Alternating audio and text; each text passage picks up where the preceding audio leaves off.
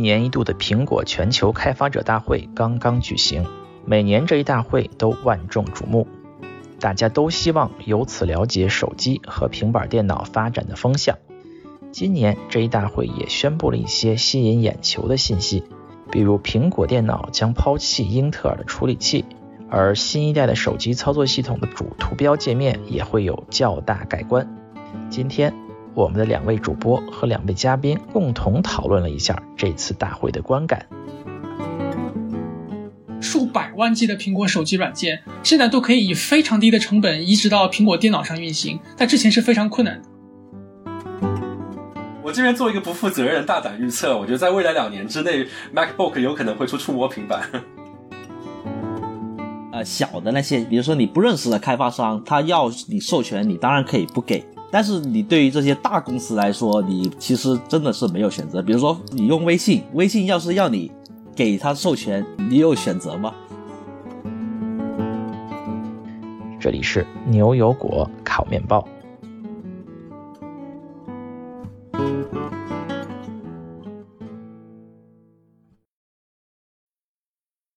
大家好，我是苏特亚特。我们今天在这里来讨论一下苹果全球开发者大会 （WWDC） 啊。这个大会是昨天开始召开啊。今天我们有幸请到了几位啊，在网上观看啊，所有人只能在网上观看这个大会的朋友们，来给我们圆桌讨论一下这个话题。嗯，我们请到了我们的主播兼资深果粉 Cat。大家好，我是 Cat。我们还请到了八年的资深 iOS 开发工程师 Justin。大家好，我是 Justin。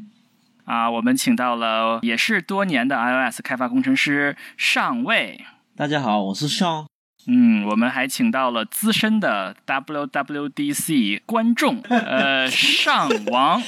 这期节目呢，对我们这个节目有独特的意义，因为我们节目的第一期就是苹果发布会，在去年的九月，当时是发布了苹果手机的第十一代。这次我们在第四十多集之后，又迎来了新的苹果的活动。这次呢是苹果全球开发者大会 （WWDC） 啊，我们要不要请资深果粉 Cat 来讲一讲这个活动是什么活动啊？嗯，这个活动呢是每年苹果跟全球开发者见面的一个盛会啊。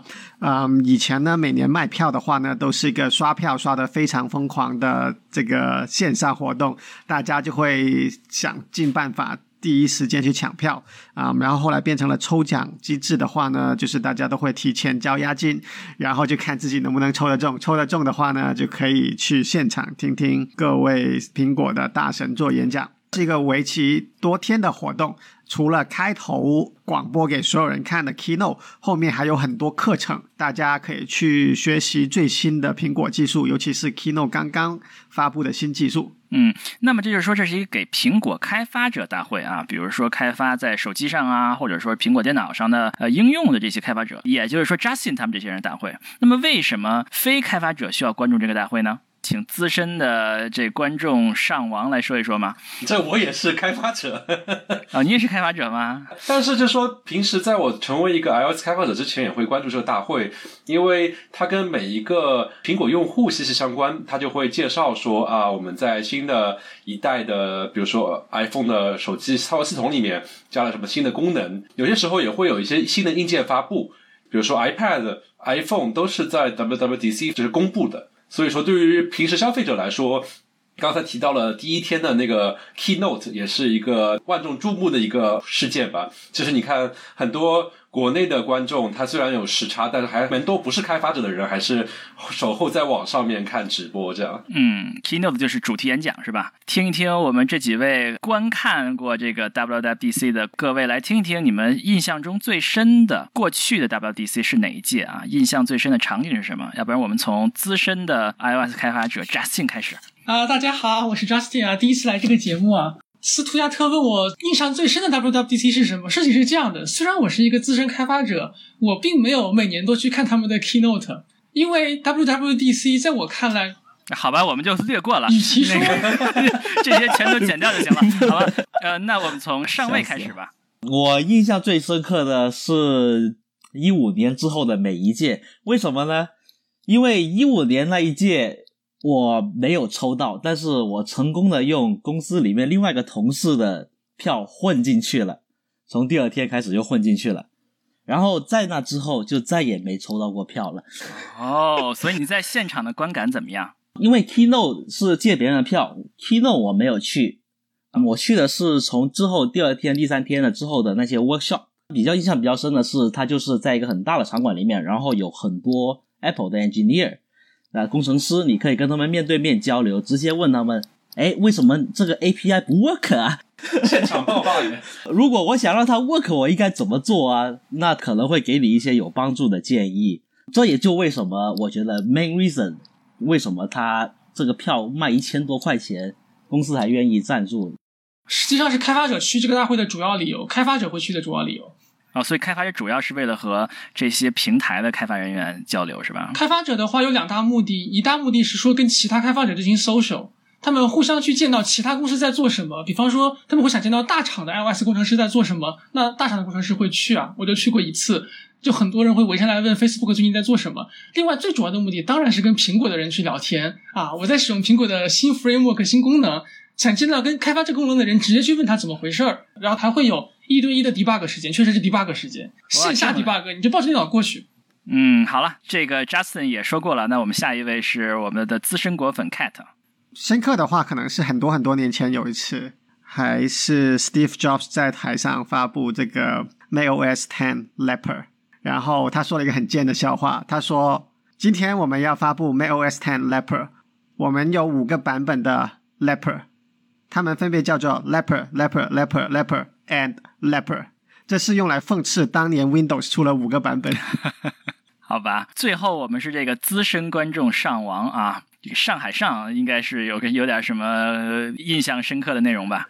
对，因为我看 WWDC 相当于是我那时候大学的时候吧，然后那时候还不是一个开发者，所以那时候完全是就一个消费者的视角去看。因为那时候 Steve Jobs 还在嘛，那时候大家还还是小他的小粉丝，因为是个非常有魅力的一个 CEO 嘛。然后印象最深刻的其实是零七年的 WWDC，那一年他们发布了 iPhone，也算是一个划时代性的一个 WWDC，以至于那个 WWDC 其实我看了很多遍。然后他那时候印象深刻就是他一开始讲下来吧，我可以大概背下来，就是一开始的时候大家就是讲一些啊呃苹果的电脑操作系统怎么样了，就是讲一些以前已经有的有的没的东西。然后最后他就是提出了一个有一张 PPT，就是 One More Thing。就大家看到每届 WWDC 的时候，大家会有个梗嘛，就叫 One More Thing。其实那个时候就相当于是苹果它的保密工作做的比较好，所以说很多时候你以为它讲完了，这时候它会搬出一个重磅的消息。现在保密都很不好啊。对，现在都没有以前那么好。那个时候他也没有说我们要公布什么东西，他就开始巴拉巴拉狂扯，然后扯完之后就说 We are going to announce three devices today，就是我们今天要公布三样设备，一个是一部手机。一个是一个新的 iPod 音乐播放器，然后一个是一个携带式的上网设备。我们要公布一个手机，一个 iPod，一个上网设备，一个手机，一个 iPod，一个上网设备。他就越说越快，重复好几次，然后观众都非常嗨了，就大家知道他什么意思。然后他就说：“对，没错，就是我们要公布的是一个设备，它既是一部手机，又是一个 iPod，又是一个可以携带式的上网设备。”包括他那时候，其实那个 WDC 一方面，Steve Jobs 是一个非常擅长于呃让大家有嗨点的一个演讲人嘛。另外一方面，他就说出了很多当时来看非常争议性、同时划时代的一些想法。比如说，他会发觉说，呃，手机变得慢慢智能化了，但是你会发觉有个问题。还也是一张图，就把当时的那些手机都拿出来，然后你会发觉，虽然手机做的事情越来越复杂，但是很明显，他们一条线以下都是有什么东西，键盘，就会发现键盘这些东西是不动的，不会因为你的软件而做出改变的。所以说，他就是提出了在 iPhone 这边提出了全面屏的这样的一个概念。然后，包括他那时候还喜欢嘲讽嘛，他就说，为了操作这样的一个全面屏的设备，所以我们就需要有一根触摸笔。他停顿了一下。他说：“谁要触摸笔？然后我们就要用全世界最好的触摸设备，就是用你的手指。当然，现在其实你会发觉，iPad 上面笔越用越多了。我不知道那个乔布斯的棺材板还盖不盖得住？我还是从来没有用过。嗯，所以说 iPhone 是在 WWDC 上面发布的是吧？公布吧，当时还没有啊，公布对吧？知道这个消息，所以它并不是一个特别的发布会，是吧？对，但它的 WDC 公布的话，其实呃也符合刚才说了开发者大会的这样一个概念，就是因为作为一个苹果系统的开发者，它现在有个非常大的新的平台公布了，那么对于很多人来说，都是一个你需要去做准备的一件事情。美国人的习惯呀，就是我不知道是不是英语世界都是这样，就是大写的 W 就会读大本嗯，比如说勇士就叫 dubs，华盛顿大学叫 U dub，嗯，所以如果说我们这个秃了嘴的会说 dub dub DC，大家国内朋友们可能不是很适应，大家可以这个啊包含一下呀，这个 都在做 dub dub DC 啊、那个好啊，那我们谈回这届吧啊，我们要不要各位每个人给这届打个分儿，从零到十打个分儿，然后简单的说为什么？要不要我们从 Justin 开始吧？零到十的话，我觉得这一届我大概会给他打个五分吧，为什么呢？没有合格，中流水平，实在是没有什么划时代的新功能发布。WWDC 备受开发者之外的人关注的一大理由就是发 iPhone、发设备、发新操作系统、发新硬件，这回真的是没有发布任何特别亮眼的新功能、新软件、新硬件，就觉得也就只能五分吧。但是它确实发布了一个重大公司产品方向，我觉得有这么一个重磅消息放在后面压轴，还是可以打个五分的，不至于是特别低。好，那我们也把这个放在后面再讲。那这个上位呢？我觉得可以打高一点，我觉得可以有七分嘛，因为 WWDC 我觉得以往几年其实也没有特别多的功能，毕竟没有发布 iPhone 那么令人激动啦。但这一次我觉得效果还不错，就是说我就不看它实质的内容，因为没有什么特别实质的内容，我个人观点。嗯，原因是因为它的这个展示效果还不错啊。嗯，呃因为它有充分的时间去做一个摄影棚，然后去录影，然后还可以有呃四个语言同步的字幕可以出现。因因为是远程的，所以所以就跟抢到票了一样，是吧？那我们的这个上海上呢？我的话可能打个六分吧，因为老实说，你看过就是之前 Steve Jobs 还在的时候的那种 WWDC，你再看现在 WWDC 是没有几乎就是没有一个合格的，就能能比得上之前那种感觉。因为 Steve Jobs 真的是一个非常非常厉害的一个至少演讲人吧。你看了十六届，这届在这个十六届里面能排名多少？我很难把它跟其他的最近的那些做比较吧，但我觉得它还是有点料吧。这料的话，它还是有点料，也有一些强项空间，不是特别差。但是同时的话，嗯，其实也反映了现在这整个市场的一个情况，就是你会发觉，比如说它的拳头产品、手机还有电脑，就相对来说没有特别大的突破性的进展，所以说给大家感觉就是好像好像是蛮了无新意的。其实也体现了这样现在的一个产业的一个现状吧。好了，我们最后是我们的资深果粉啊，这个能打多少分？我觉得就五分吧。第一方面是没有了现场的气氛，对吧？过去 keynote 呢，一般都有这个现场鼓掌的气氛，叫尤其拖，是发这个叫拖可以。对对对，我觉得他们应该补上这个掌声会好一点点。现在就太过剧场版了，就好像都是预录好好像的，情景然后喜剧一样这个就剪一下是吧？没错没错没错，要剪一下补一下这个就没有味道啊！现场感很重要，很重要。现场的鼓掌可能是自发的，不是托啊。对我觉得是拖吧。我觉得你会啊，就有些时候你明显感觉到他停顿一下，就是意思是你们可以鼓掌了。我觉得蛮多余的，那肯定的因为都是假的。在现场鼓过掌的人表示，那个去现场还是真的会鼓起掌来的，气氛完全不一样。为什么呢所以就是要有几个领头的嘛，这些人估计都是苹果自己的人。我们说一说这次印象最深刻的内容吧。呃我们从打分最高的上位开始，怎么样？我印象开头就是他在一个很宽敞的一个这个房里面，然后它这个背景也非常之明哦，亮。它是个很宽敞的房，就是虽然它是远程了，嗯但是它是一个很宽敞的一个环境。对，其实也不是一开头了，是一开头过了一段时间之后，他在讲啊、一些新的功能的时候是这样子的。啊、那个应该是在 Apple Park 他们的总部里面对开的吧？呃，在 Steve Jobs Theater 应该是，嗯就是过去 keynote 都在楼下嘛，啊然后这次看样子像是在楼上的那个大厅。这个没有违反居家令吗？他们估计也没有什么人吧，就 social 是 distance 就可以了。就是就是远远的一个摄像机在那边拍。呃，而且它 technically 应该是 manufacturing，我估计，既既然是制造业，我相信它应该是能开的。理论上说，第一个印象最深刻的是一个现场的环境啊，那我们以后就必须说点 说点跟产品有关的啊。我们从打分第二高的这个上海上开始，印象最深的内容是什么？其实我想说一下那个现场环境，因为这个还是蛮不一样的。哦，就是我在那边看直播的观感，就是感觉，因为他这次相当于是，他也不是说我就是站在一个演讲台上面，我在那边像平时下面有观众一样做演讲，而是。它就有很多的视频制作在里面，它会有镜头的移动啦，包括还会有一些非常 酷炫的特效，比如说它讲到。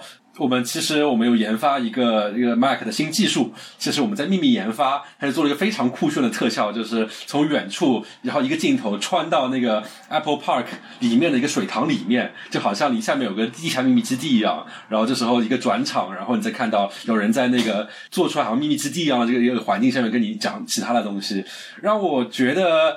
没有一种在听演讲的感觉，反而是感觉是在看了一个多小时的商业广告。也可能它就是一个商业广告，绝对是商业广告。没有没有人给你演讲，嗯。然后他那个打光都非常的专业，然后他那个画质都非常的好。就是以至于真的就是像一个你在看一个商业广告一样，嗯，就好像是一个制作的一个电影一个感觉是吗？对，我看了一些 YouTube 博主嘛，他们就在那边从他们的专业视角在那边谈论，他们就觉得这个视频他们做的好是吗？对，视频本身的制作水平很高。但是我不知道，从我这样一个听众来讲，我其实还蛮不适应的。就是我就觉得不是一个演讲的那种感觉，就算他下面没有人拍手，但还是感觉很奇怪。嗯，所以我们的这个上海上也是对环境印象比较深刻啊。啊，那我们来到我们的资深果粉 Cat，我觉得他从一开始就给我一个印象，就是呃很多功能都在敲敲敲，就是例如说一上来 iOS 就先把多少年来 Android 已经有的功能先抄一遍。啊，感觉大家都没啥好做的了。抄了什么呢？嗯，例如说那个 widget 啊，widget 第一终于有不同大小的 widget 了，屏幕上。widget 是什么？widget 就是那个例如显示天气啊、股票啊、时钟啊这样的小控件啊。以前呢，你必须要拖出来才有。这个手机上有 widget 吗？就是现在，比如说你打开你的手机的呃主页面，相当是一个一个一个的 app 的图标在那边。然后你就点进去，再看到 App 里面有什么东西。然后 Widget 什么意思呢？就在同样的桌面上面，你可以拉出来一块控件，然后它上面可以直接显示一些动态的内容。比如说，它会动态的显示说现在天气是什么样子，或者股票怎么样，它就会显示在桌面上面，你就不用点进去那个 App 去看到。啊，就是说我不用点在上面，就直接有是吧？对，就在跟你的应用图标同一个的。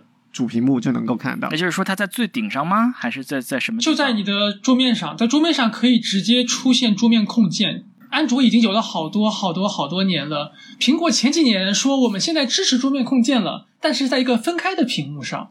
然后今年终于宣布，你可以把它放在桌面上了。啊，分开屏幕上，就是说我如果可以往左滑一下，就能看到一堆乱七八糟东西，是不是？那个就是桌面控件。苹果要在桌面控件方面要超了安卓一把。怎么抄法呢？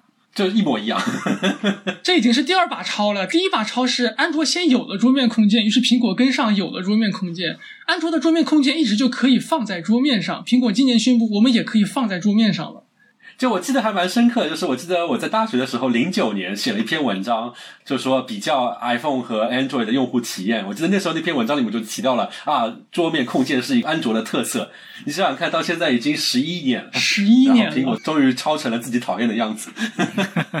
那抄完之后呢？就我们没有用过安卓的朋友们，给我们介绍一下抄完之后是什么样子。你可以想象，比如说你现在屏幕上面一块空间，你放了四个 App 的图标，那么你就把这四个 App 抠掉，然后把一个差不多大小的那个 右滑界面里面的那个东西搬过去就好。是每行都可以吗？还是每行都可以？然后有些控件是二乘二，有些控件是四乘二的，这它可以自己设置。哦，就是说还是可以设置，就是说你如果解锁之后，我们我们现在。解锁之后看到是一个一个一个图标或者图标组嘛，就是说我们以后解锁之后可能大部分就都不是图标了。比如说像天气，其实你点进去没什么意思嘛，你就直接有一个天气的控件在在桌面上面，平时一目了然就挺好。啊，这我们要等着看一看，这个是在 iOS 哪个版本会发布呢？这次我们宣布的 iOS 十四。当然，如果你想抢先体验的话，欢迎买个安卓手机，你马上就有了。说到安卓手机呢，其实啊，空间有一个问题，就是你一般新买个安卓手机，你又看到它的主页面有一半空间都是被这些 widget 这些控件给占据了。图标一般是在会被推到最下面，或者甚至在第二页。那这可能是一个当赛，因为其实控件是在跟图标抢占屏幕空间，所以也算是一种 trade off 吧，我觉得。但是安卓其实解决了这个问题，他们就有了这个，相当于是他们有另外一个页面，就是不是桌面，而是说所有的 app 的一个菜单，相当于这样。然后，于是乎，这一次在咱们的 DC 里面，苹果不但抄了桌面控件，还抄了一个东西，叫做 App Library，就是相当于是你有一个新的页面，可以看到只有所有的 app 的图标。哦，真的吗？对，要抄抄全嘛，这是怎么打开啊？在新版本里面，一路右滑，滑到最右边，你就会出现所有 app 帮你自动分组好的那个新界面。一路右滑呀，我就可以去睡觉了吧？你现在有多少屏的应用？我现在至少有八九屏啊。我现在找应用几乎是不可能滑过去的，都是用搜索的。嗯，它是意思就是将会使这个 App Library 变得特别容易 access。他希望以后你就不用自己去手动分组各种 app 了，乱糟糟堆在一起没关系，它帮你自动分组、自动整理。我现在除了第一屏的应用，绝对不会，绝对不会，绝对是不知道在哪儿的啊。但其实我想说，Widget 这个东西，我还真真不知道会变得怎么样，因为其实你看安卓。在那么早，几乎好像第一版就有 widget 这个设计了，但其实过了十一年，感觉开发者也没有开发出什么特别有用的 widget。就我自己同时有安卓手机，也有 iPhone 手机，同时这十一年间我也换过 iPhone 和换过 Android，没有看到过什么特别亮眼的 widget，所以一度让我觉得 widget 就是一个安卓自己在那边想出来的，没有什么意思，但是酷炫的一个功能。然后当我的信仰开始动摇的时候，没想到 Apple 就超了。他们有没有解释为什么要抄吗？他们说这是一个重大的进步，而且我感觉他们之前在那左滑界面里面加了 widget，好像大家也没有怎么用。我从来没有用过，我突然发现我从来没有用过，嗯，我都不知道里面有什么，我还特别看了一下，然后有个天气还挺好的，我以后可以这么看天气了。有提到一个还算是有点新意的关于控件的东西，就是他介绍了一个 Siri 的控件嘛，好像是它还是叫 Siri 控件，相当于它是一个四乘二的一个空间，然后它可以在多个呃原生的 App 里面切换。它给你的应用场景是这样的，就是早上起来是吧？那么你可能比较关心说今天的天气怎么样，所以那块空间会给你显示天气 App 上面呢跟你说啊，今天天气是晴天怎么样？然后看完天气之后，那其实你不用再看天气了，那那块空间就会自动的变成说啊，显示股票或者显示你的日历。然后到了下午的时候是吧？工作这么多时间，你肯定想摸鱼了，它就会变成什么新闻头条之类的东西，它会自己会变。有道理，我觉得这样可以比较好利用 Home Screen 就。首页的空间，但这是个特例，因为只有只有苹果自己一家可以做出这样的空间出来。第三方开发商就肯定不会有权利把多个空间做在一个空间里面。嗯，我这个我持怀疑态度啊，因为我年纪比较大的人，这个需要有这个什么可控性，对吧？我想找东西，我到那就能找到，要要经常给我换，我有点受不了。嗯，记不住什么时候。说到可控性，我有点想吐槽一下，有一个我一直在用的那个控件叫做快捷指令，实际上还是开特陈当年介绍给我的。我希望这个讲讲看你你对这个快捷指令。的接下来发展有什么想法？现在都放在桌面上。快捷指令是什么？给大家介绍一下。我们说的是原来叫做 Workflow，现在叫做 Siri Shortcuts 的东西，被收编为第一方了，曾经是第三方。对对对，曾经是一个第三方的应用，叫做 Workflow。那么呢，就有点像你可以写代码哈，可以写 if else 语句啊。这样子能够编辑说，如果输入什么，然后呢，我这个脚本就去调用别的应用做点什么，做完那个应用返回回来，我又继续怎么处理。那么有些人还能够写出来非常非常复杂的一个小脚本呢，而且是完全是图形化编程。比如说，我说我现在要去某个地方了。那么可以弹一个窗出来问，请问你要去的地方是某个联系人的地址呢，还是要去日历上面的某个会议的地址呢，还是什么？然后我就个点点，然后就选出来。选完之后呢，自动就说，请问你想要用 Google 地图导航还是用苹果地图导航呢？那你又选一下，接着自动的打开了对应的这个地图的应用，然后还问，那你要不要发一个可能预计到达的时间给谁谁谁呢？我们帮你发一个短信出去好不好？你点一下好，那他也帮你发出去了，就是帮你一个类似脚本的形式，做一些需要涉及多个应用的交互。那么后来这家公司不仅仅拿了个 Apple 的什么大奖，然后还直接就被收购了。收购了之后呢，现在就变成了大家熟悉的叫做啊 Siri Shortcuts 啊捷径这样的一个内建的应用。很多软件也会对它有一定支持，说这个捷径可以直接跟我这个软件进行交互啊，可以命令我这个软件做点什么，或者发一个请求来我这个软件这里，我这个软件帮你计算完、处理好，把答案返回回去。如果要是开启这个指令，我怎么开始呢？首先，这个它可以跟 Siri 集成，所以比如说我就出去吃个饭，回来我把上了车，把手机往车上一丢，直接叫 Siri，Siri 导航回家。如果我把导航回家设为一个指令，它就可以直接启动开始刚才讲的所有这些事情。开 Google Map 导航回家，发个短信给我妻子，说我几点钟到，顺便开始放音乐，做这些事情一气呵成，不用一个一个 App 点过去。我既可以从 Siri 启动，也可以从空间去启动。我实际上在空间里面放了好多个我自己常用的快捷指令。控件怎么启动呢？就我可以提前设定好四个我最常用的快捷指令放在控件里面，这四个我最常用，一点就可以了。就是有点类似于这个啊，就是你把一系列这个可编程的东西放到控件里面啊，就是往左一滑，这一块一点，嗯，然后就几个内容就可以执行了。以后就打开屏幕一点就开始执行了。对，这个概念就好像回到了当年的 Windows，你写了一个 BAT 的脚本，然后你创建一个快捷方式，把它放回到桌面上，这样点一下桌面上这个快捷方式，就可以做几件连锁在一起的事情了。太阳底下没有新东西。其实关于空间，我还想补充一点啊，就是从开发者角度来讲，就是像之前，比如说大部分的软件，其实开发时候都会有一个 Android 版本，一个是 iOS 版本嘛。安卓版本它其中的一大不同是在于，安卓是可以支持控件的，但是其实很多公司都没有在控件方面下很多的功夫，因为你做出来之后，其实也就一个平台可以支持，那就干脆就还不如说不用去费这个力。比如说，我就专心的去搞 App 本身的设计开发，这样的话，安卓和 iPhone 都可以长得一样。这样的话，我做的事情就开发起来就没有没有那么多的不同之处，就不用去去考虑这些事情。现在 iPhone 和 Android 都支持了控件，那我觉得不知道会不会有有余力的开发商现在就更加重视控件这件事情。然后就开始思考说，控件到底是怎么样做才会是一个比较有用的东西？因为我刚才我提到控件，其实在安卓那边有了十一年，大家其实并没有提出什么真的很有用的控件。你们这么说，我突然想起来，就是当年 Windows 开始支持控件的时候，微软还宣传了一把啊。但是我回忆起来，到现在到现在啊，我从来没有用过任何一次控件，Windows 上的控件。其实我我第一次用类似控件在 Windows 上面类似控件，我相信大家都用过，就是 Office 下面那个小回形针，它就是浮在整个屏幕上面的一个 widget，但是它比较卡哇伊，比较比较可爱，你就可以去跟它玩一下。我记得小时候。我就经常玩我妈的那个 Word 上面那个 那个东西，还是把它换成，就是这本来是回形针，你还可以把它设成什么海浪啦、小狗啦什么之类的。嗯，好了，我们说了这个抄的第一个部分是苹果要抄安卓的控件啊，嗯，那么有什么第二个要抄的东西吗？我觉得抄倒不是抄，第二个是很大的歉意，我们都没有讲，就是苹果要真的要来真的了，要跟英特尔分手了。哎，所以大家有手中有英特尔的股票，赶紧抛不负责任的 可能现在已经晚了，可能现在已经晚了。还有 AMD 呢？你看人家也一向用 AMD 的显卡。所以说，苹果他们宣布了一件事情，就是他们以后的这个苹果电脑啊，已经不再用英特尔的这个 CPU 了，的处理器了，他们要改用什么呢？苹果自己家的处理器。哦，那他们的指令集是什么呢？ARM 指令集。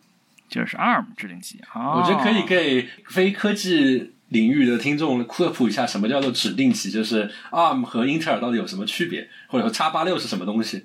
这个有点太高深了，我们就我们就不说了。我我我可以大概的尝试解释一下啊，就是大家想的是，说白了大家都知道，就是电脑它的核心就是处理器嘛，就是那么一块 CPU 的芯片。然后，但是 CPU 的芯片，比如说像我们做开发编程的，我们都其实写的那些代码，其实都是比较呃人可以懂的。就说啊，比如说你让那个屏幕上面这点亮一点，然后那边长一个这样的一个一个按钮。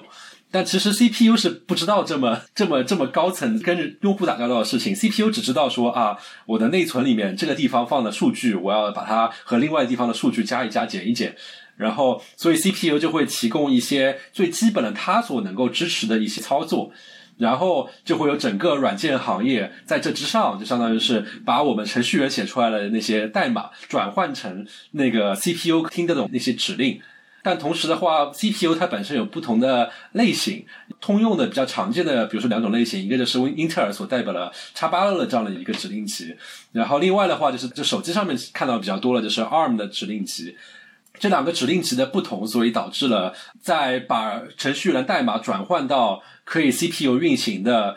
软件这件事情上面就有很多的不同之处，就包括我们现在开发出一个软件是 iPhone 的软件，它其实是用 ARM 的构架了 CPU 的。那么你把这个软件直接拿过去给你你们家的呃 Windows 电脑用，它是肯定是跑不起来的，因为它的 CPU 就是它的指令是不一样的。指令集就是一个语言是吧？一个机器。电脑的 CPU 它说一种语言啊，这个 Intel 的 CPU 说的语言叫做叉八六啊，他们要换那种语言叫做 ARM 啊，是另外一些 CPU 说的语言。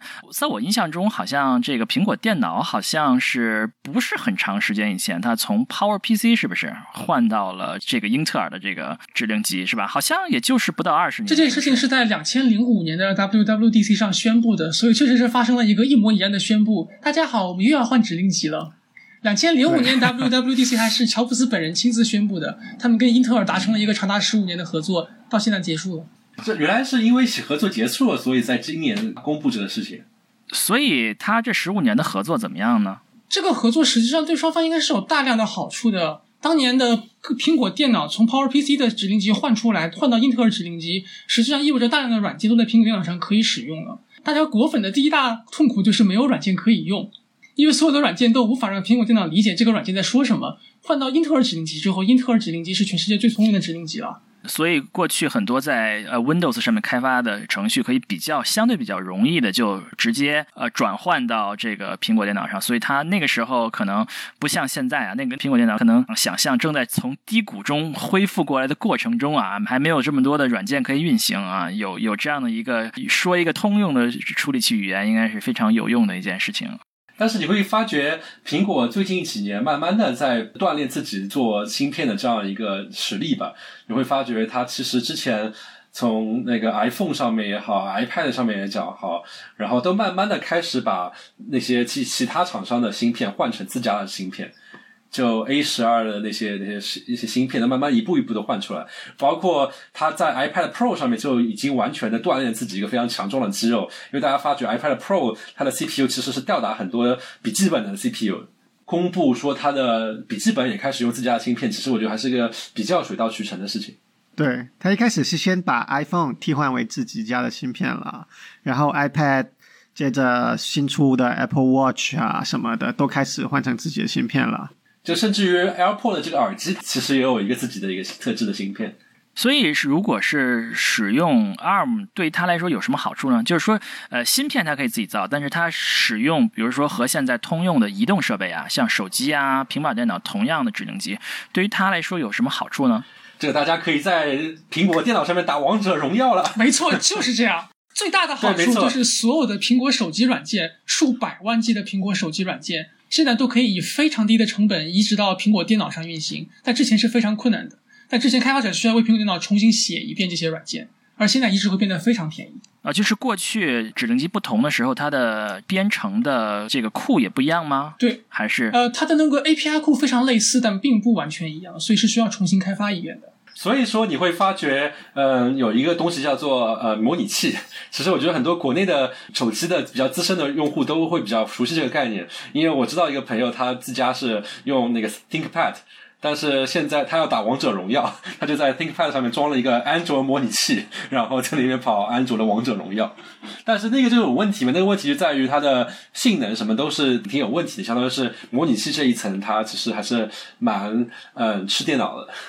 但是现在都是 ARM 了之后，其实你就不需要模拟器了，可能稍作修改，就可以在笔记本上面也跑这些东西。那么反过来呢？有没有能够让 iOS 上面的应用变得更多呢？我觉得也有可能性，因为其实他之前 iPad 一直在那边鼓吹说啊，我们 iPad 就是要跟笔记本对标的，我们就是一个生产力工具。但其实很多人不买账的一点是，觉得 iPad 上面真正的像笔记本级的生产力工具的软件太少。但是现在笔记本和 iPad 都用同样一个指令集了之后，我觉得有可能会使得，比如说像两边都有 App 的，像微软、像那个 Adobe 做 Photoshop，可能他们开发一个既支持 iPad 又支持 MacBook 的一个软件变得更容易。嗯，所以是有可能是呃双向受益的啊。以后在 iPad 和这个苹果电脑上，可能它的应用会越来越同质化啊。他们的我这边做一个设备越来越同质化。我这边做一个不负责任大胆预测，我觉得在未来两年之内，MacBook 有可能会出触摸平板。对，有这个可能的。MacBook 从来没有过触摸平板吗？没有，目前还没有。哦，因为据说之前的设计理论是说，大家不想要把手一直抬起来，来去触摸一个竖直的大屏幕。但是现在换了一波人了，接下来设计思路会怎么走向呢？比较难说。我的公司笔记本啊，一个 Windows 啊是有触摸屏的，我一次也没有用过，我都不知道能够用它干什么。但其实这边的话，就是从软件设计角度来讲，我觉得是很有道理的一件事情，就在于，因为笔记本上面一般都是用鼠标或者说是触摸板去操作嘛，其实它的操作精度是很高的。你打开你的 Word，你会发觉密密麻麻、密密麻麻全是按钮，但是。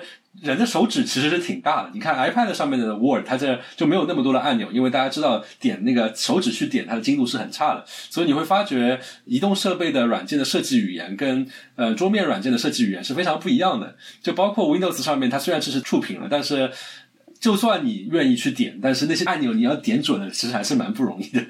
所以说，虽然上海上这个预测可能 Mac 会出触摸平板，但是大家还不太愿意点。再做一个不负责任的预测，因为我自己的那个 Windows 的笔记本是微软的 Surface Book，然后微软 Surface Book 就是一个非常创新的一个硬件产品，因为它本身是个笔记本嘛，那它的屏幕可以拆下来，然后拆完之后那个屏幕就变成一个 iPad 一样的东西。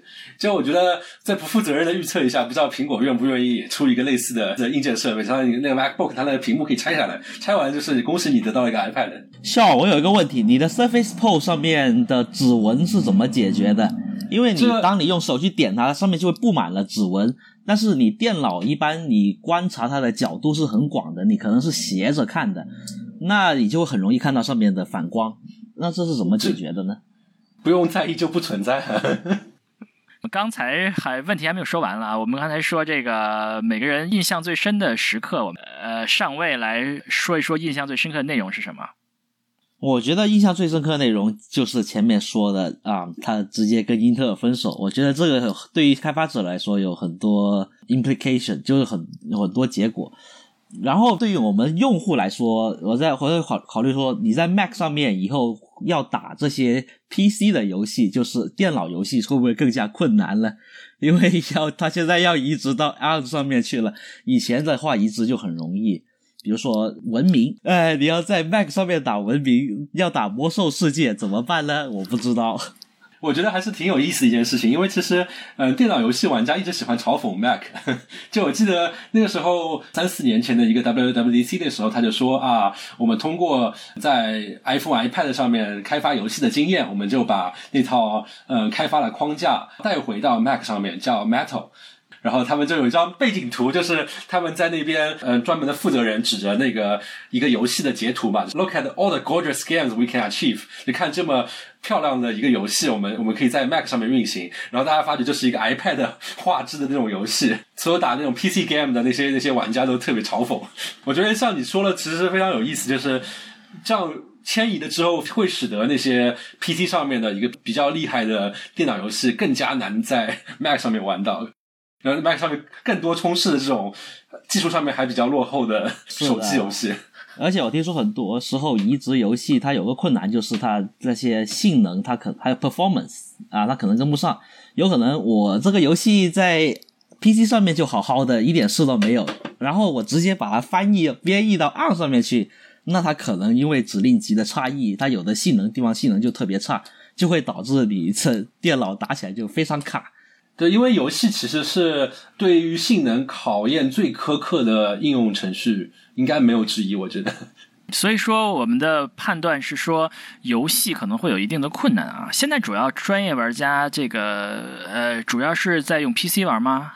是因为整个微软花了很多年时间在那边做这样的一个游戏的一个开发生态吧。然后只是说，对于 Mac 的玩家，本来工作之余还可以玩到一些跟 PC 差不多水平的游戏。以后恭喜你可以在 MacBook 上面打王者荣耀，但同时可能就只能打王者荣耀了。这到底是一个进步还是退步呢？就看那个游戏开发者想不想要这群用户群了。你现在在 Windows 上打开 Steam，或者在 Mac 上打开 Steam，你会发现所有游戏都可以在 Windows 上跑，有一半游戏可以在 Mac 上跑。但未来换到 ARM 指令集之后，在 Mac 上能跑的游戏就直接变成零了。你刚才说了两大重要的新闻发布啊，一个是改用了 ARM 的指令集啊，抛弃了英特尔啊，还有一个是它抄袭了安卓的这个控件。还有什么重要的发布吗？还有什么重要的抄袭吗？微信小程序，对，微信小程序，没错，微信小程序，哎，微信小程序是怎么回事？我从来都没有搞清楚过，你们谁给我解释解释？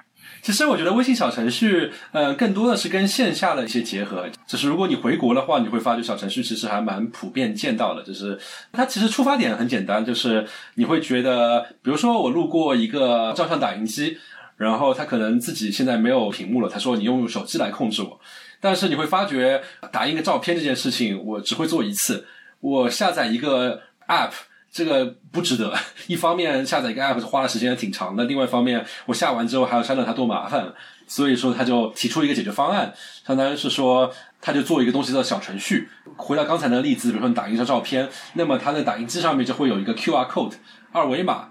然后你可以用你的微信去扫它的二维码，它就会弹出一个呃有一些比较简单功能的一个程序，立马就加载好，然后你就可以在上面选说啊我要打印几张，我照片选哪一个，然后它叭就打印出来了。同时你打印完了之后，你把它关掉，这个小程序就从你手机里面就没有了。相当于呃在微信里面可以。运行一些比较轻量级的应用，是吧？或者说是一个有点像浏览器，但是介于浏览器和应用之间的这么一个东西。然后特别线下，常见入口就是扫二维码。苹果怎么抄的呢？呃，一模一样。入口增加了，入口不仅仅是扫二维码，其实也不叫二维码，这应该是苹果独家的码。对，然后没有没有没有，你看微信那个小程序也是搞成一个圈，还蛮像的。那这不就跟原来的 Messenger、Facebook Messenger code 一样吗？也是个圈。对对对，也是个圈，对，没错。首先是扫个这个码，然后其次呢也支持 NFC，所以 NFC 的话呢，就是轻触一下也能够触发。NFC 是什么？嗯，就是跟公交卡一样可以嘟的东西，近距离无线通信。国内听众应该非常熟悉，因为其实像很多城市，它都可以交通卡就可以用那个 Apple Wallet。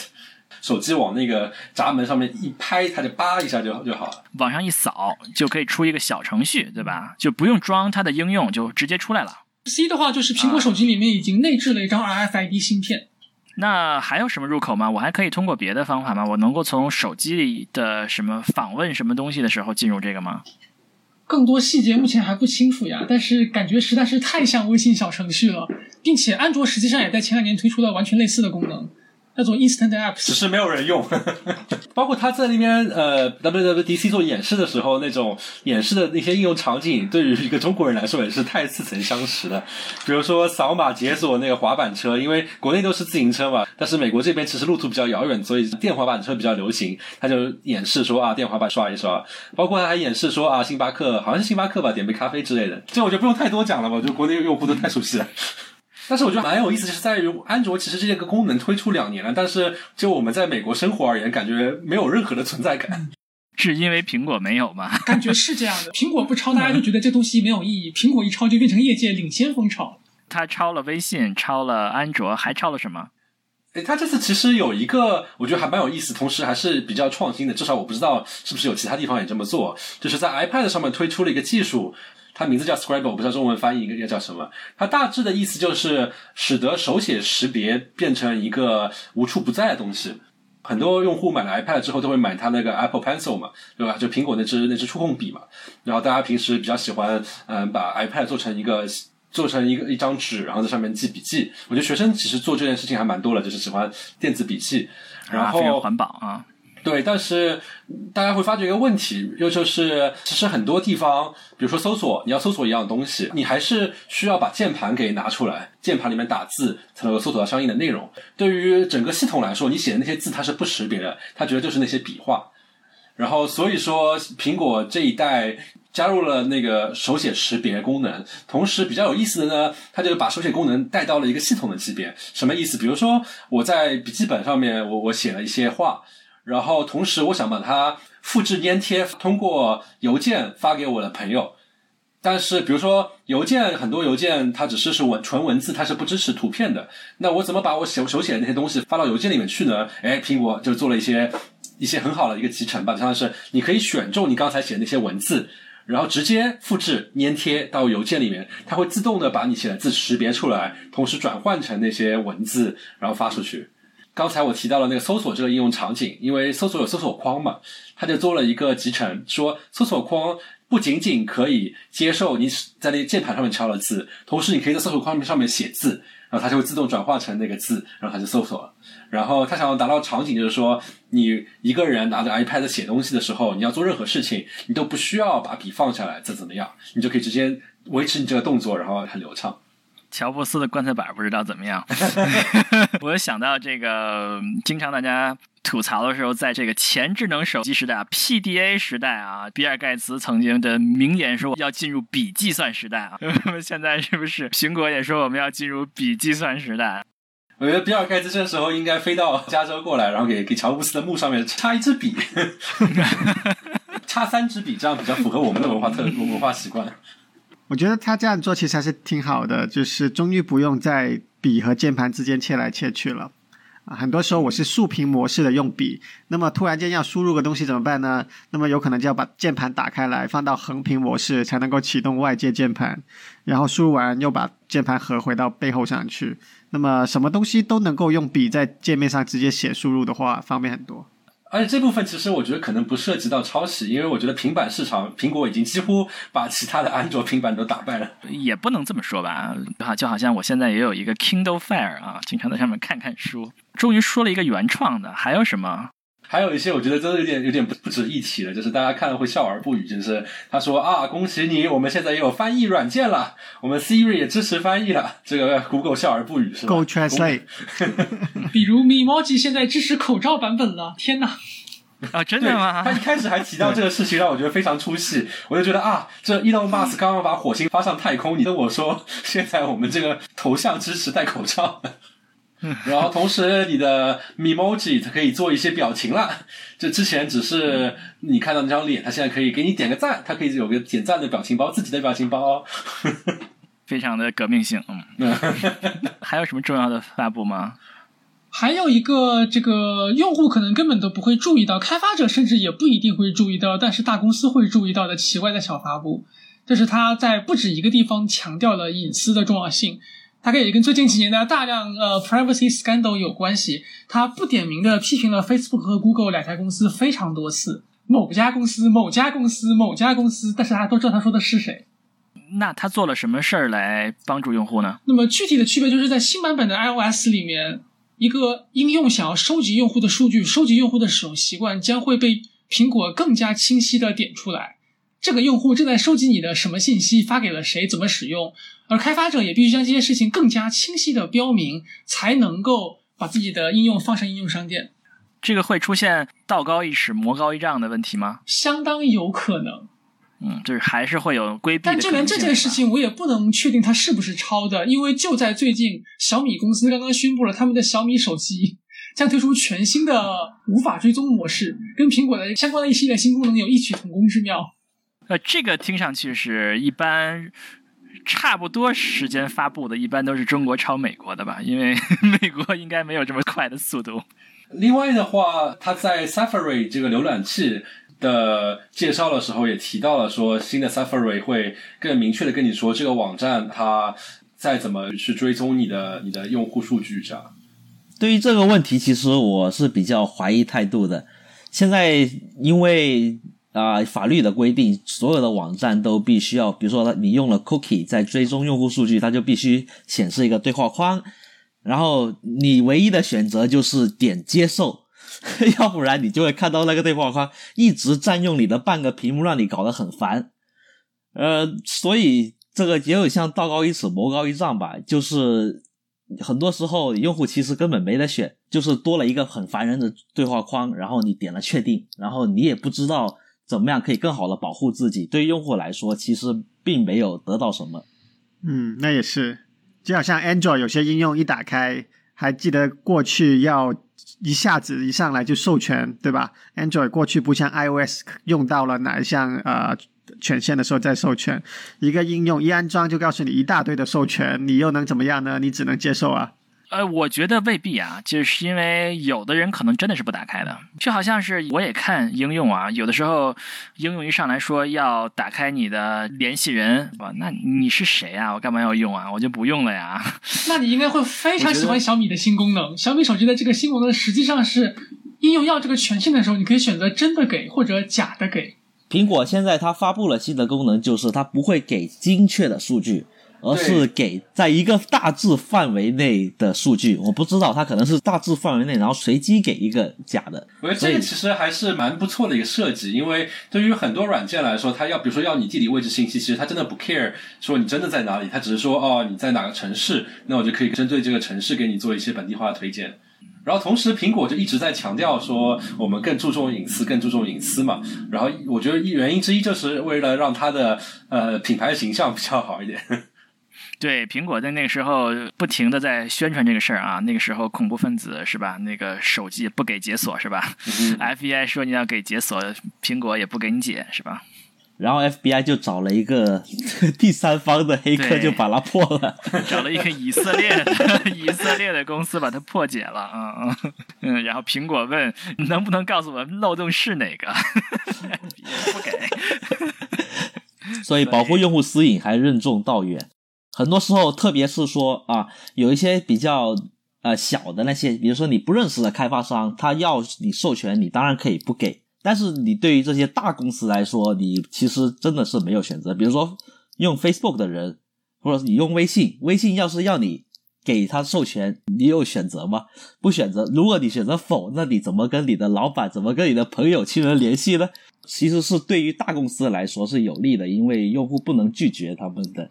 数据啊，请求，嗯，这个说的有道理啊，就是帮助大公司排除了小公司的竞争者是吧？外新来者的竞争是吧？啊，实际上跟 GDPR 有异曲同工之妙，名为保护隐私，实际上设立了高昂的准入屏障，使得小公司无法进入。那我们我们说了这么多，还有没有什么大家比较感兴趣的？要不然我们继续圆桌，一个人说一个。Cat 有没有？啊，有一个好像要比较仔细才看到的事情，就是那个抄微信小程序的 App Clip，它只支持啊通过 Apple 来登录，它就不再允许你用这个 Google 和 Facebook 来登录了。微信有一样的策略，就是说。与其让别人把自己的地圈起来，还不如自己把地给先圈了。什么意思？就是说，呃，现在很多网站和或者应用可以用 Google 或者 Facebook 的这个你的账号的账号登录。对。以后就是可以苹果的账号登录吗？其实苹果那个账号登录，它在去年还是前年 WWDC 已经公布过了。对。然后他到时候就标榜说啊，我们超安全的，跟那些用你们的账号来做广告那些公司不一样哦。但是他推出之后，其实没没有什么人踩他，因为因为大家都用习惯了。就开发者还是要踩他们的。因为苹果的规定是说，如果你的应用支持用 Facebook 登录或者用 Google 账号登录，那必须同时也要支持用 Apple 账号登录。所以大家还会拒绝你的你的程序哦。对，大家还是会老老实实的把那个用 Apple 账号登录加上去的。但最后有多少用户点呢？可能就没有多少了，因为大家也不太在乎这些 Apple 账号。这次有什么新的变化呢？现在就是你要用小程序，恭喜你，我们只提供苹果账号登录那么一个方法。对，你都不用说去兼顾 Google 或者 Facebook 了。小程序必须用苹果账号登录。对的，我都不太记得密码是什么，每次都试好几次。嗯，没关系，只要你的手机在操作系统级别登录了，那你用它来登录的时候就不需要再次输密码的。哦，那还是那还是可以啊。对，但是那我就不能换账号了，对吗？我经常有一个什么给我五块钱，我就换一个。他不希望你换账号，他希望帮你换着不同的身份展示给不同的应用看，所以有点像是每一个应用得到的你的邮箱都是一个不一样的一次性的邮箱，但其实背后你又是同一个账号。哦，就是我还是可以拿这个每次初次注册都要多少钱是吧？是的。如果你比较重视私隐的话，确实用苹果登录肯定会比用 Google 或者用 Facebook 登录好，因为 Facebook 和 Google 都是广告商，他们会拿你的数据去给你做精准推荐广告，但是苹果不会。好吧，那我们再来这个 Justin。再有一些就是真的做前端开发才会注意到的小细节了，在我看来都不见得值得上 WWDC，但他们还是放了进去。那么两大功能，其一是 Picture in Picture，就画让你中画，全屏看视频，全屏看直播，看着你家主播想要打开另外一个 app 给他打钱的时候，你现在可以一边继续看视频，一边给他打钱了。视频是大的那个还是视频是小的啊、那个？都可以来回切换，就是他们现在可以来回切换现在允。许将一个全一个视频的应用缩小放到一边来继续做别的事情，然后回去那个视频来回切换。然后，如果你要想要感受一下这个是什么感觉呢？欢迎购买一个三星手机，你现在就可以体验。这个功能实际上很多的那个大厂自己都已经做过，微信就有做，Facebook 的 Messenger 就有做，就所有的带视频聊天功能的软件，它基本上自己都会做这个功能，但做起来非常的费力。而现在苹果将它在呃操作系统里面内置了，但是它现在是可以跨应用对，的它可以做到跨应用。吗？再有另一个，就让我们一群前端开发者在那里笑了。他在那个 iPad 新版的应用里面开始大力推广啊、Sidebar 侧边栏，侧边栏是什么意思？就是就是应用界面设计这个东西，它也是有潮流、有时尚的。侧边栏曾经是早年 Facebook 推广之后非常流行的东西，所有应用都有一个三行线的叫 Hamburger Menu，点一下推出侧边栏，三个选项全在里边儿。后来呢，它变得不流行了，因为大家全部切换到了底下的 Tab Bar。我在右边滑一下还是点一下？我再从右边滑过来，它会出现一些呃菜单儿是吧？所以呢，苹果应用开发早年侧边栏菜单非常流行，而现在的流行肯定是底部的标签栏。啊、那么侧边栏现在已经完全 out of date 了，老气了。而苹果突然在 WWDC 上大力宣传，嘿，这个 iPad 十四版将重新重磅推出侧边栏，让你在不同功能间来回 navigate 特别流畅。依然可以从右边滑过来，然后它出现一串菜单儿是吧？那这个还还挺有意思的，因为下面那几个其实是占屏幕面积的，对吧？他就说，如果使用侧边栏，我们就可以这块面积省掉。但是占面积是有好处的，因为占了面积，你用户就一定能看得到那个功能在那里。Facebook 以前有的 App，它在侧边栏就是没有任何提示，你你要自己你划过的人就知道，没有划过的人或者呃你很久不用，你就忘记了这个侧边栏的存在了，所以利用率未必是高。我们做 feature 的话，我们肯定更希望是我们确确实实有一个 real estate 在屏幕上能占到这个空间，这样至少能保证用户能看得到这个这个入口。只有右边吗？还是左边也可以？具体细节还要等发布之后才会看到，但是他们在发布会上是认认真真的宣传了一把，这是多么重大的创新。它的 demo 是右边还是左边？我看到是在左边，比较像现在苹果电脑上 Finder 的左侧边栏。然后除此之外的话，它那个关于 UI 设计的改变，它还提到了，就是现在打电话过来不再糊你一脸了。就我不知道大家有没有这种经验，就是我在那边吃着火锅，唱着歌，然后在那边跟别人欢快的聊天，突然之间有人打我电话，突然之间电话进来那个界面就糊我一脸，然后让把我之前在做的事情完全打断掉。他意识到这是个问题，结果意识到，哎，怎么还有一个电话功能？不太需要啊。是这样，就之前对呀、我在打王者荣耀，不要给我电话。对，然后最可怕的是在于它苹果某一年 WWDC 了之后，相当于是如果有个电话进来，所有你用你的账号登录的苹果设备如果开着的话，它都会显示你有个来电。比如说你拿着你的 iPad 巨屏凑着镜子在那边看视频，一个电话进来就呼你一脸，然后他就把它改成了说变像通知一样，上面一小条说啊有个人来给你打电话。手机这个功能不太重要，变成了一个提醒就可以了。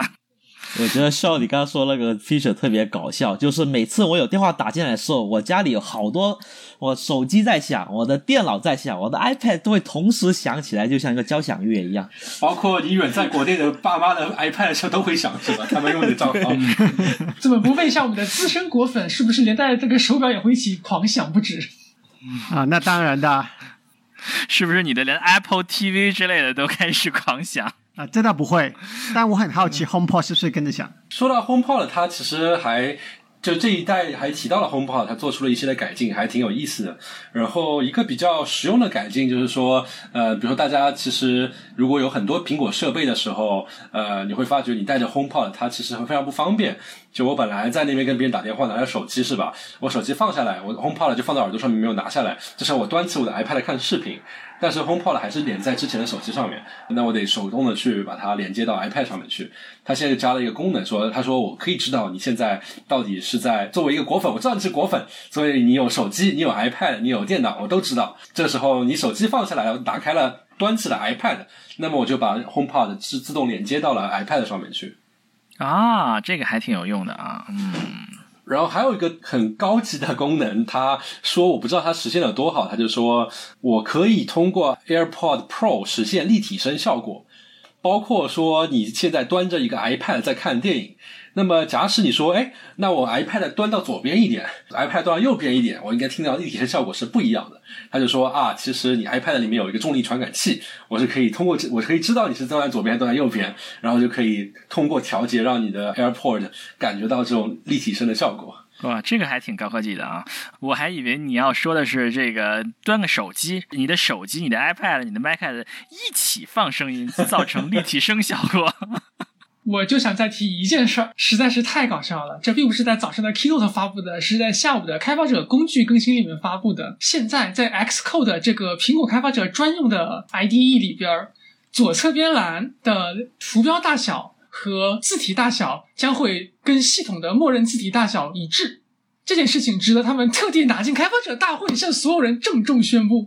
太苹果了！难道是说它的字号也是跟系统一致吗？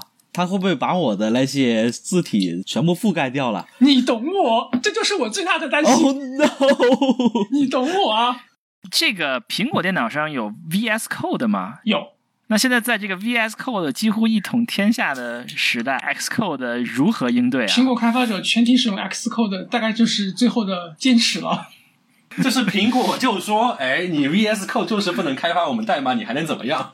哦，真的吗？不可以开发吗？对，他怎么能不让呢？你可以写，说实在的，你可以写，你可以自己挂上编译器，你可以自己挂上全套工具，就是麻烦啊。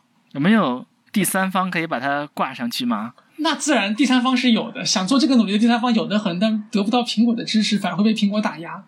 然后除了这一点之外，其实他还讲到了一个跟大众比较相关。其实我觉得跟国内的用户没什么太大关系，但是跟美国的用户比较有关系，就是在于他那个消息的软件 iMessage，它就加了很多功能，比如说你可以置顶一些人的聊天，和以及你可以就是在一个群聊里面，你可以回复一个人消息。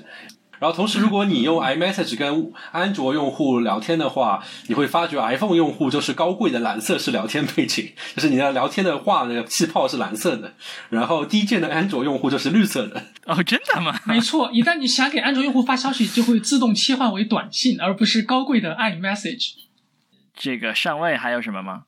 啊，关于最新发布的 Big Sur macOS，我给大家建议是不要着急升级。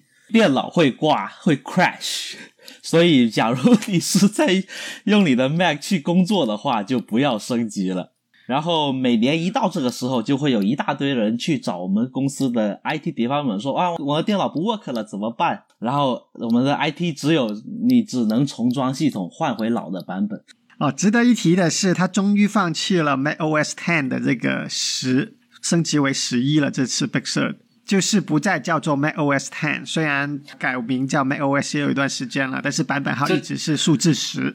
然后就是你会发觉 macOS 十这个东西已经用了几十年了，它都是叫第十代操作系统。终于进入了十一是吗？对，再次将我们带回了两千零五年 macOS 十发布。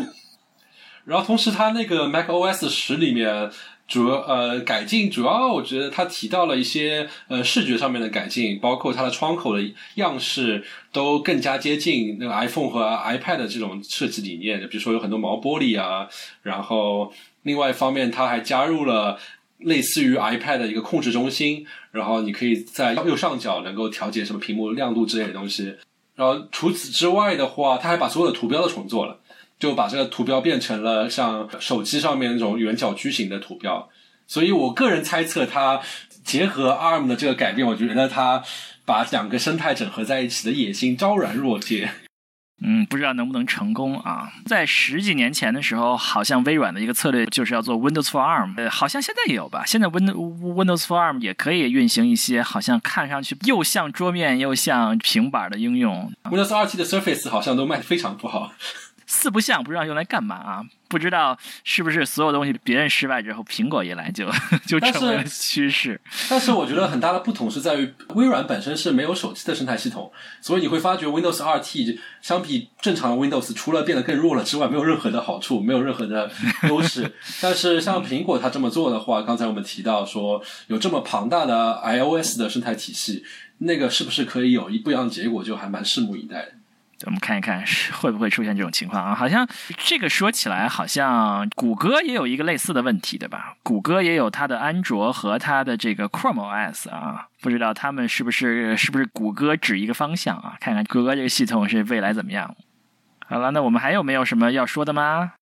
还有一个他提到比较有现实意义的一个功能，就是 Apple Watch 现在加入了一个洗手的检测，就是他说他检测到你在洗手，通过比如说听到水流声和泡泡的声音，它就会触发一个模式叫洗手模式，它就开。其实洗手模式非常简单，就是一个二十秒倒计时，然后让你确保你洗了二十秒来应对新冠病毒。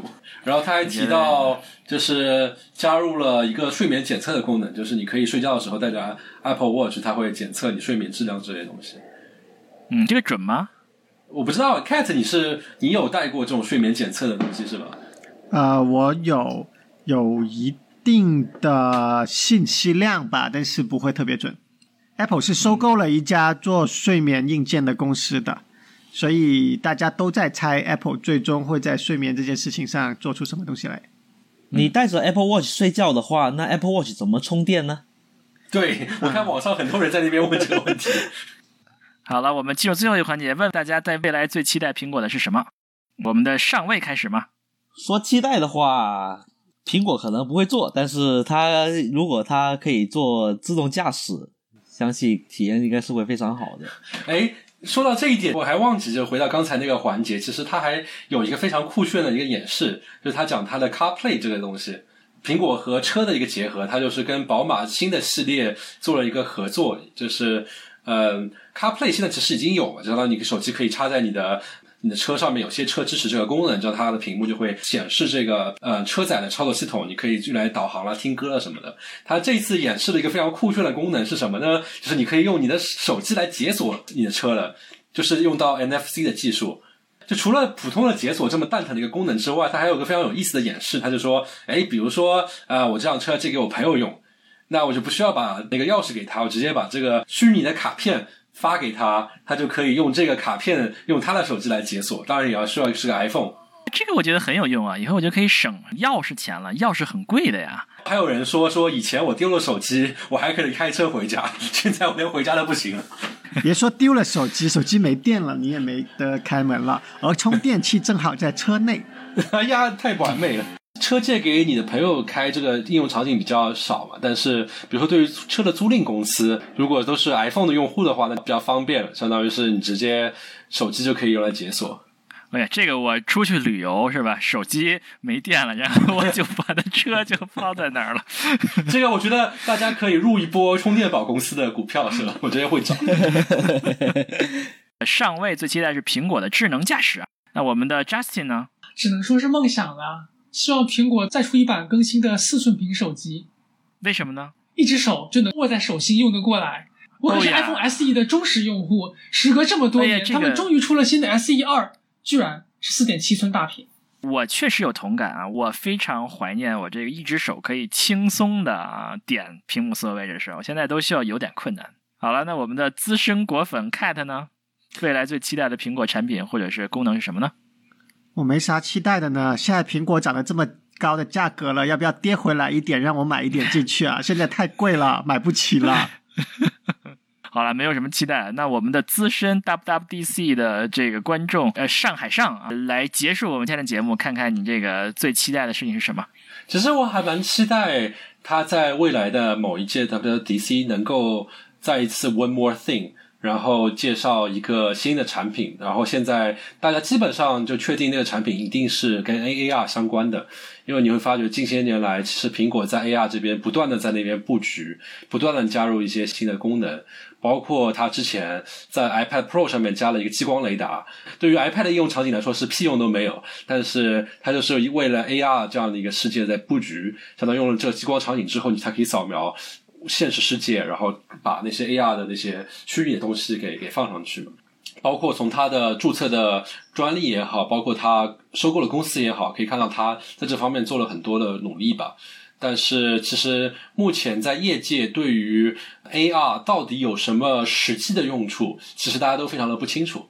已有的也只是一些就是非常特殊的一些场景下面会使用到，或者说像这个 Pokemon Go 这样的一个其实没有什么太多技术的一个一个小游戏。所以我还蛮期待 Apple 以它的这样的一个前瞻性，以及以它做东西的细致程度，会做出什么样的一个 AR 的眼镜出来。这我还蛮期待的。好了，感谢我们的嘉宾来到我们节目，我们的资深 iOS 开发工程师 Justin 和上尉。我们今天谈了好多好多，以从这个 WWDC 的啊环境到产品，它怎么抄的，以至于的未来的希望。那感谢收听我们的节目，我们的节目可以在各大泛用型播客平台或者喜马拉雅收听。如果大家在小宇宙收听的话，大家注意，我们上面有三个播放源，有一个可能是在中国大陆境内是不可以播放的。如果不可以播放的话呢，可以试试另外两个。好啦，我们后会有期，谢谢主持人，谢谢主持人斯图亚特，再见，拜拜，拜拜。